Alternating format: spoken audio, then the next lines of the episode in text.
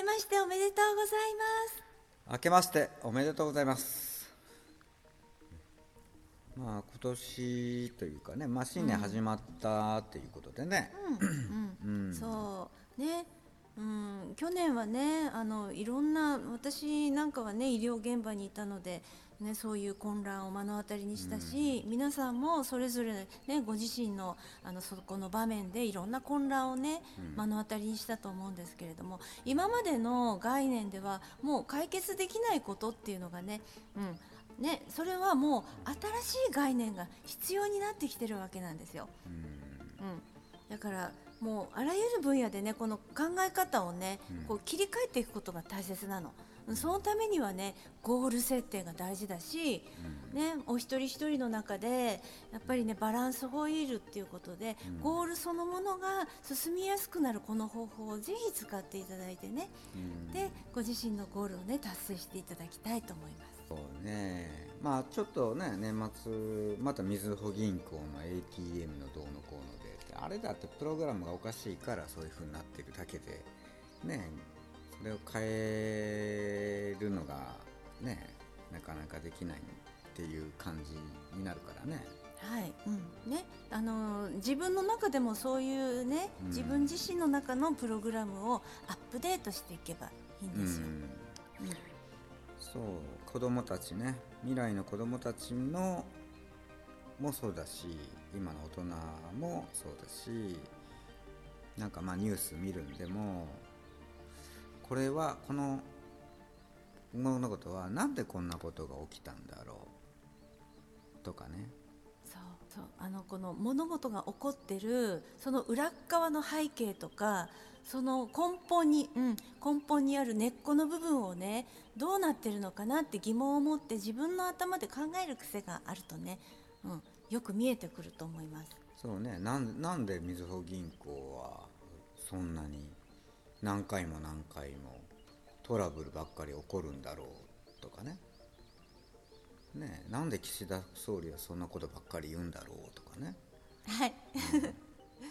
なんでその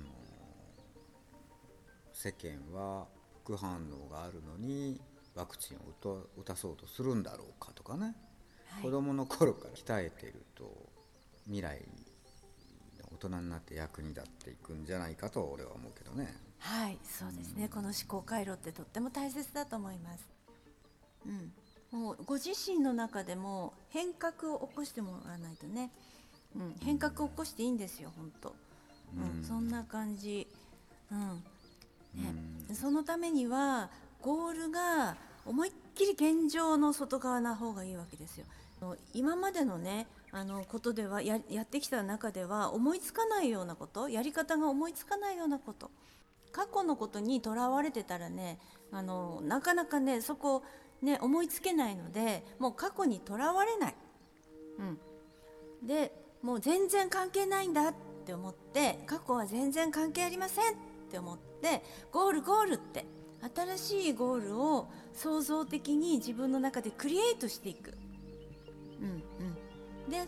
それを実行できるためにはエフィカシー上げていくっていうことが大切になるのでね、うん、ご自身のエフィカシーも高めていく、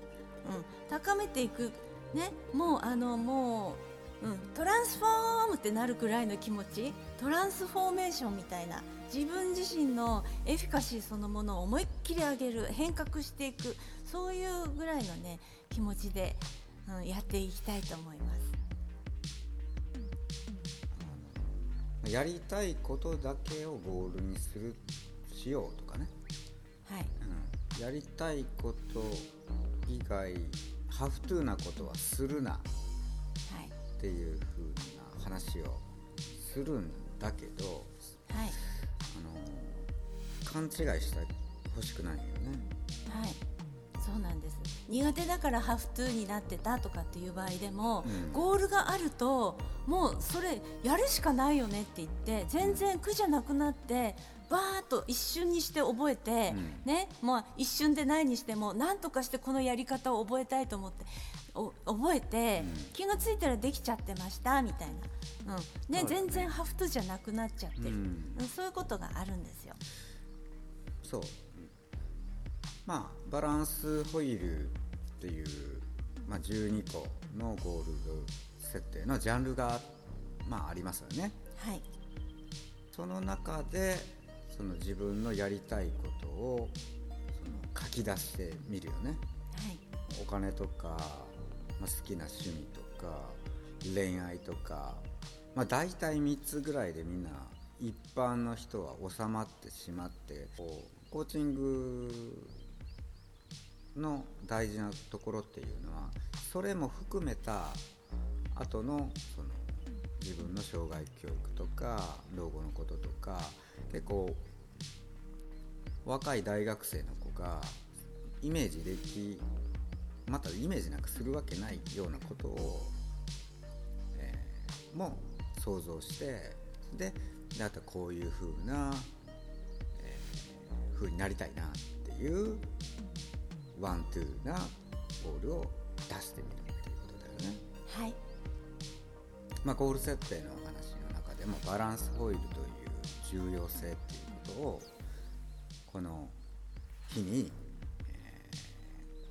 説明ししましたがこの番組を聞いて、えー